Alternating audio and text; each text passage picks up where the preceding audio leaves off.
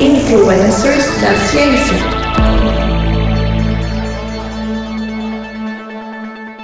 Olá, querido e querida ouvinte. Aqui quem fala é a Legaldino. Estamos começando mais um episódio do Intervalo de Confiança, uma distribuição uniforme do pensamento crítico. Bom, como vocês já ouviram, eu me chamo Legaldino e vou apresentar o episódio de hoje. Uma vez por mês, a gente faz um dos nossos spin-offs, o Influencer. Aqui falamos sobre pessoas que contribuíram para a ciência. Hoje, cabeças não vão rolar, mas objetos vão cair. E ao mesmo tempo, embora tenham massas diferentes.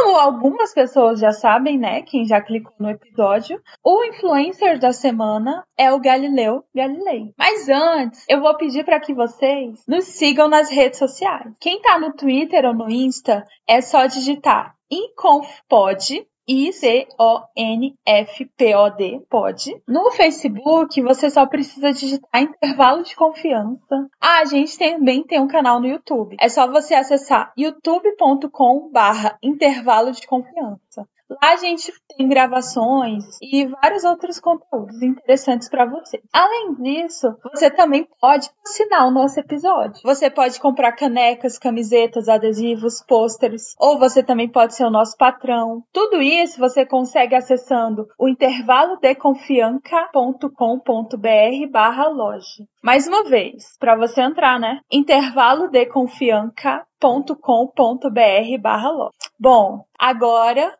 Vamos direto pro episódio. O Galileu Galilei, ele nasceu em Pisa no ano de 1564. Quando ele tinha uns 10 anos, ele foi tipo pra um mosteiro e decidiu virar noviço. Só que o pai dele não queria que ele fosse para um convento, queria que ele fosse médico. Sabe aquela velha história de que os pais decidem o que os filhos querem fazer? Bom, essa história é mais velha ainda do que vocês conheciam. De qualquer forma, aos 17 anos, ele foi estudar medicina na Universidade de Pisa e ele ficou muito entediado com o ensino de lá. É bom eu meio que localizar vocês no tempo. Galileu viveu um período muito interessante que a gente conhece como o período da Renascença. Era um período de muitas mudanças. Ó, o comércio mudou toda a Europa. Tanto Lutero como Calvin, eles abalaram a hegemonia da Igreja Católica. Os portugueses, como vocês sabem, ficavam andando de barco por aí. Enfim, tudo era muito novo, menos a educação, que permanecia meio que tradicional e inalterada. De forma geral, Resumidamente, eu posso falar que as pessoas ainda davam razão para Aristóteles. E não, isso não é legal. Nada contra Aristóteles. Mas se o cara nasceu há séculos atrás, o conhecimento tinha que ter evoluído durante esses séculos. Além disso, só lia e estudava quem tinha dinheiro. E a medicina que o Galileu estudava também não estava lá essas coisas em desenvolvimento de ponta ou tecnologia. Bom, agora eu vou para a parte mais pop, que é a parte que vocês mais conhecem. Eu vou propor, cara ouvinte, uma atividade. Eu quero que você pegue uma caneta, uma folha, ou sei lá, uma moeda e um isopor, sei lá, uma coisa mais pesada, entre aspas, e uma coisa mais leve, entre aspas. O que, que você faz? O que, que acontece quando você deixa esses dois objetos caírem ao mesmo tempo? Talvez, cara ouvinte, você também dê razão para Aristóteles. Porque, segundo Aristóteles, os corpos mais pesados caem mais rapidamente do que os mais leves. E essa era toda a explicação que tinha. Galileu não gostava nem disso, nem de várias outras coisas que eram ensinadas na academia daquela época. E ele também era meio turrão, meio prepotente, enfim, assim como quase todos os nossos influencers, ele era muito bom em ciência, mas ele era péssimo em relações interpessoais. Então, ele discordava de Aristóteles, que na época podia ser uma coisa muito difícil de lidar. E aí, um período depois, discordando de Aristóteles, ele fez aquele famoso experimento na Torre de Pisa inclinada, onde ele pegou dois corpos, dois objetos de um mesmo material, mas são objetos com massas diferentes. E ele jogou esses objetos do alto da torre. E os dois objetos de massas diferentes caíram à mesma velocidade.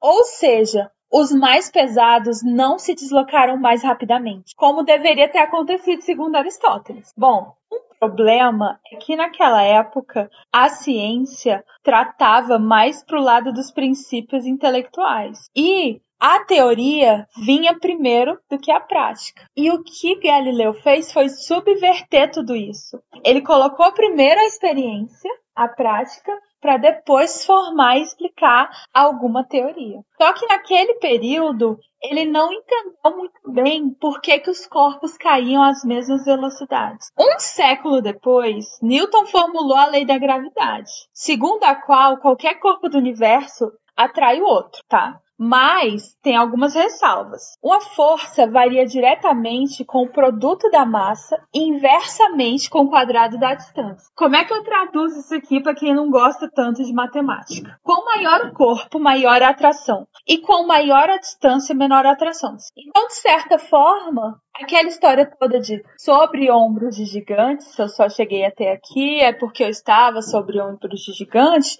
ela se confirma. Porque as relações que primeiro Galileu tiveram serviram como base para a teoria da gravidade de Newton. Mas enfim, Apesar dessa publicação da Torre Inclinada, o Galileu não ficou rico e milionário por isso exatamente, apesar de a gente estudar e conhecer tudo isso até hoje. Naquela época, ouvinte, ele dava aula porque eu não sei se eu falei para vocês, mas claramente a faculdade de medicina deu errado e ele voltou para a cidade dele e ficou dando aula do que dava, como dava. Depois de um tempo, Galileu até fez uns experimentos em plano inclinado. É, caro ouvinte, aquele plano inclinado mesmo que roubava sua paciência no ensino médio. E aí, mais uma vez, ele conseguiu, de certa forma, entender que as relações de Aristóteles estavam, de alguma forma, incorretas. Só que, assim, essa ideia de que o peso, os dois objetos caíam ao mesmo tempo,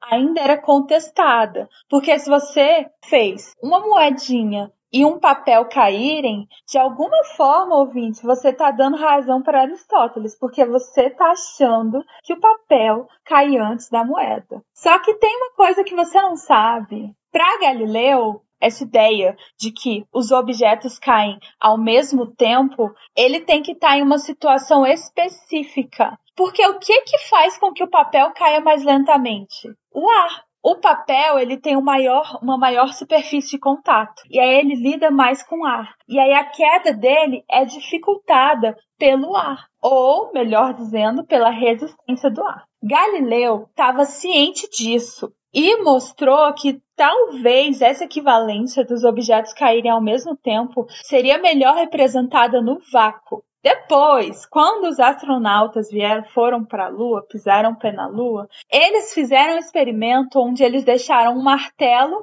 e uma pena cair ao mesmo tempo. E aí eles provaram que no vácuo, esses dois objetos realmente, quando tacados, né, quando jogados de um mesmo local, eles alcançam o solo ao mesmo tempo. Mas isso tudo só em 1969. Outra história interessantíssima sobre Galileu envolve o inferno de Dante. Ó, oh, a grande questão da época dele falava sobre o tamanho do inferno. Isso mesmo. Pensa que lá na universidade, onde os estudiosos ficavam, eles interpretavam que o inferno de Dante existia mesmo. E aí o que que Galileu falou, esse louco? Ele anunciou que ele revelaria as dimensões e a localização geográfica do inferno. E muitos consideravam que, isso, que ele estava fazendo isso para chamar atenção, mas de certa forma ele produziu alguma coisa. E aí ele falou que o inferno de Dante tinha forma de cone invertido. Isso não é zoeiro, isso é real. E ficava bem abaixo da superfície de Jerusalém e ocupava um dozeavos do volume da Terra. Isso não estava sendo discutido na igreja, mais uma vez, estava discutindo na academia, entre os cientistas. E ele ainda calculou, não sei como, quer dizer, até sei, com base num trecho do poema de Dante, ele calculou até o tamanho de Lúcifer. Enfim. Mas agora, um pouco sobre a vida pessoal de Aristóteles. Eu não contei para vocês, mas a academia não excitava tanto Galileu quanto ele gostaria. Então ele gastou muito do dinheiro dele em tavernas e bordéis. E até por essas e por outras que ele não conseguiu se formar em medicina, voltou para casa sem diploma e virou professor.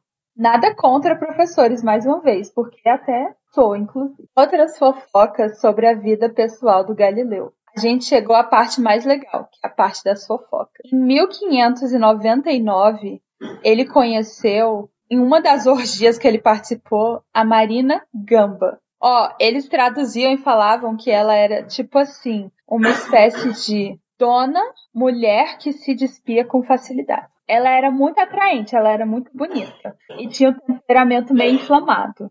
Ela provavelmente era analfabeta, mas tinha 21 anos. O Galileu tinha 35 e ele simplesmente ficou apaixonado. Ela se tornou amante dele e ele meio que alugou uma casa para ela perto de onde ele vivia, a uma certa distância de Pádua, e passou de certa forma a sustentá-la. Inclusive, se alguém quiser pagar o meu aluguel, eu aceito. Muito obrigada. Mais ou menos em um ano, eles tiveram um bebê. O bebê não tinha o nome do Galileu. Na certidão estava escrito mais ou menos assim: a Virgínia, que era filha de Marina de Veneza, que foi nascida de uma fornicação em 13 de agosto de 1600.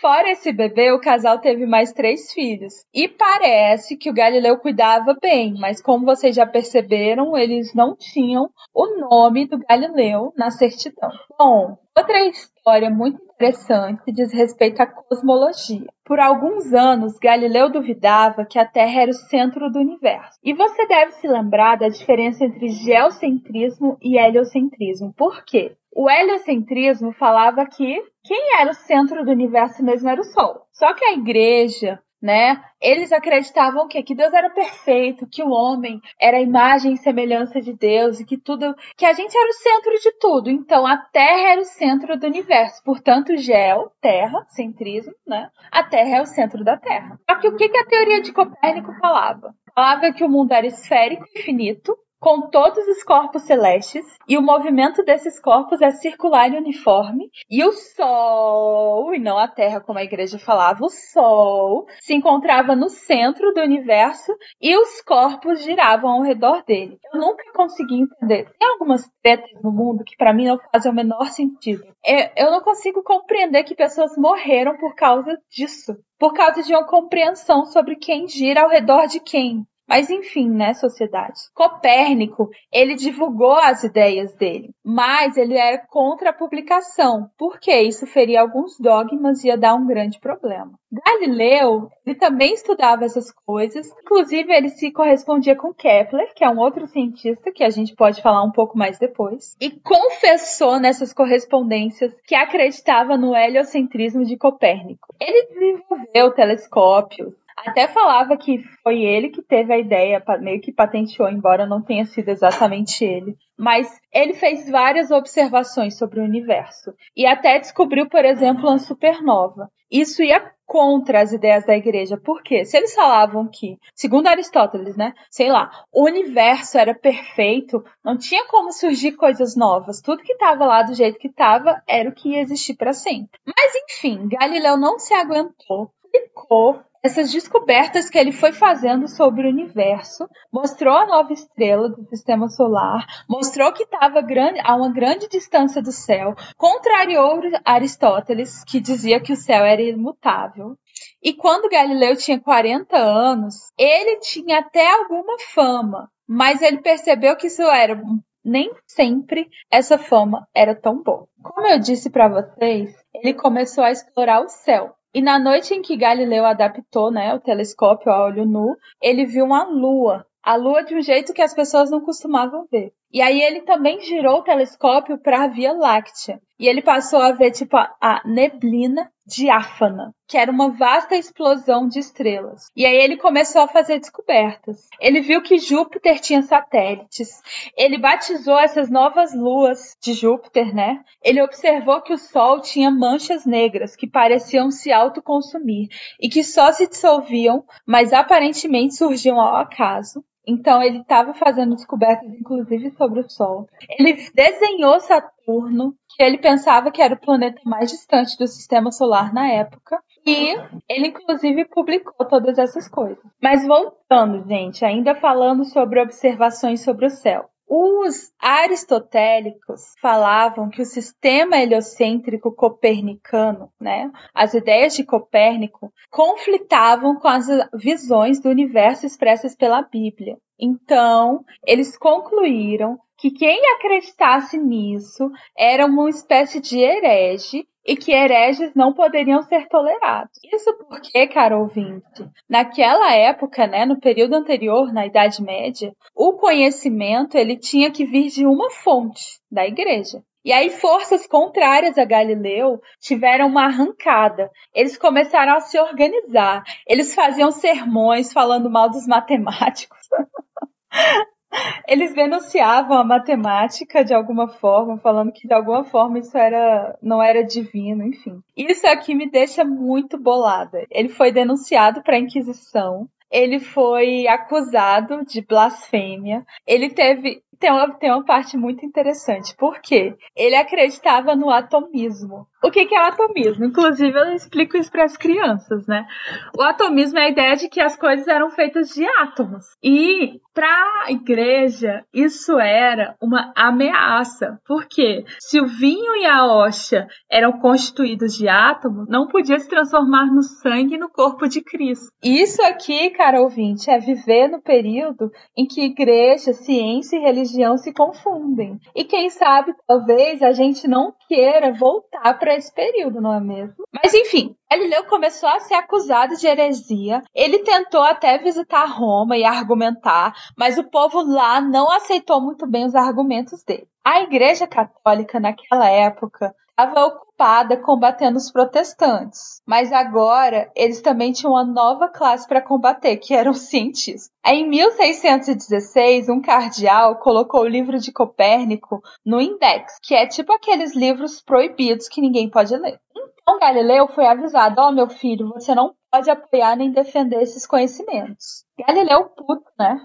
Lambeu até as feridas. Naquela época, ele voltou lá para o isolamento onde ele ficava, na Toscana. Ele já tinha batido de frente com a religião de algumas formas, né, com a igreja. Aí ele decidiu que não ia mexer com isso, ia deixar para lá. Embora no íntimo dele, ele ainda acreditava que a igreja mostra o caminho do céu, mas não como o céu caminha. Olha que interessante, que ele não tinha uma visão exatamente antagônica à igreja, mas ele só achava que a ciência não precisava ser antagônica à religião. Ele ficou uns sete anos trabalhando isolado, coisas que não fossem causar problemas. Sei lá, ele foi estudar as marés, mas até as merdas das marés precisavam ser explicadas por algum movimento que tinha relação com a astronomia, que tinha relação com o eixo da Terra ao redor do Sol, que fazia referência ao heliocentrismo, ou seja, ele, ele não fugia das ideias do Copérnico. Galileu não aguentou publicou uma obra sobre a forma de tratado. Publicou uma obra lá. Essa obra é muito mais do que um conjunto de asneiras de algum cientista. Ele mostrou as opiniões filosóficas que ele tinha sobre a matéria. Não tem aquela história que eu já mencionei, que se eu cheguei aqui é porque eu estou sobre os ombros de gigantes? Enfim, Nessas obras que Galileu fez, ele não apenas deu os alicerces para a compreensão newtoniana, tipo assim, ele deu as bases para os que vinham depois, né? Sobre gravidade e tal. Ele também compreendeu o significado do que ele fazia,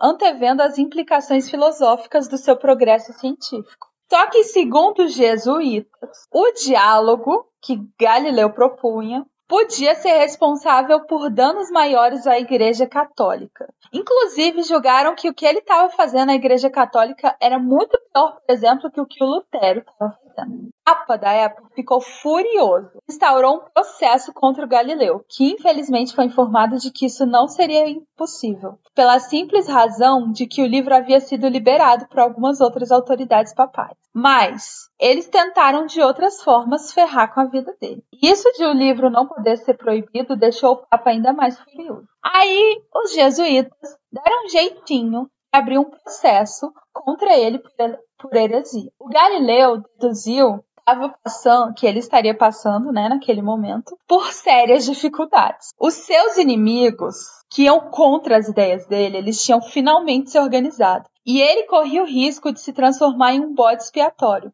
Eu não sei se vocês lembram, mas o Jordano Bruno, ele morreu na fogueira, queimado, para não passar suas ideias. E isso aconteceu só 30 anos antes de Galileu. Então, meu filho, é óbvio que ele estava com medo de morrer. Quando as inevitáveis intimações para comparecer a Roma chegavam para ele, ele dava uns migué, né? Ele falava: Não, meu filho, eu estou muito doente para ir para Roma. Só que a Inquisição chegou para ele de um jeito ou de outro, mesmo que com alguma elegância, né? E aí, qualquer forma, pelas ideias que ele tinha, ele foi condenado a uma pena de prisão não especificada. Só que antes, ele deveria negar as ideias de Copérnico, ou seja, ele deveria negar que ele acreditava naquelas coisas. Então, sob interrogatório, ele acabou fazendo isso. Ele negou sua ciência. Tipo, ele falou que não acreditava mais em tudo que ele construiu durante a vida toda.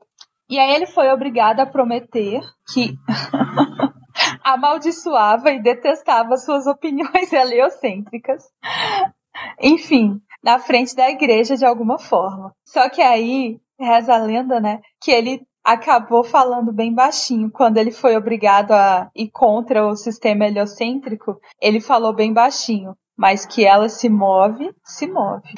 Porque no fundo, Galileu sabia que ele tinha jurado falso, mas também não queria morrer, né? Olha, eu não julgo, eu acho inclusive que eu faria igual. Só que isso deixava ele um pouco mal, ele se sentia meio que arruinado. Querendo ou não, ele agiu como um covarde. Ou como um prudente, não sei, até hoje as pessoas podem questionar isso. Mas de qualquer modo, ele teve a sentença de prisão e depois essa sentença de prisão foi revogada e aí ele foi mandado para casa. Só que ele passou os últimos anos de vida numa espécie de prisão domiciliar, que foi quando ele morreu. Doente, cego, famoso. 300 anos, mais de 300 anos mais tarde, o Vaticano finalmente considerou que as ideias que ele tinha não eram um problema tão grande assim e que o Vaticano considerou que eles tinham cometido erros no tratado dele. Uma coisa muito simbólica é que no ano da morte dele,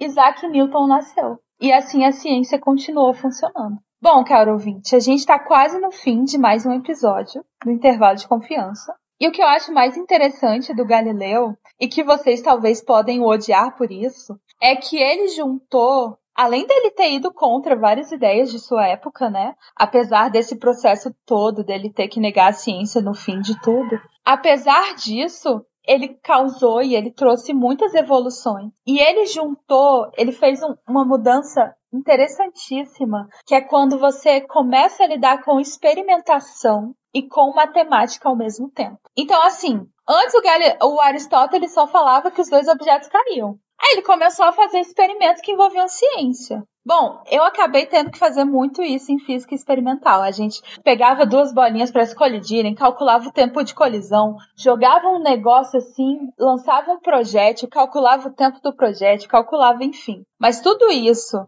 que pode até dar raiva nos estudantes de engenharia de física de matemática da vida, de certa forma, foi uma mudança excepcional. Por quê? A gente começou a misturar física com a matemática. E eu não sei se eu deixei muito claro, mas naquela época a matemática não era tão importante assim. E agora é. E por mais bobo que pareça, está associado a diversas evoluções que a gente teve. E além disso, a história dele mais uma vez prova que ciência e religião não devem exatamente se misturar, ou se se misturam, tem que haver no mínimo algum respeito, porque não dá para tratar a ciência de maneira dogmática, tudo bem? E aqui eu nem tô indo contra quem tem alguma religião. Mas é isso, caros ouvintes. Assim acaba mais um episódio do Intervalo de Confiança e eu espero que vocês tenham gostado.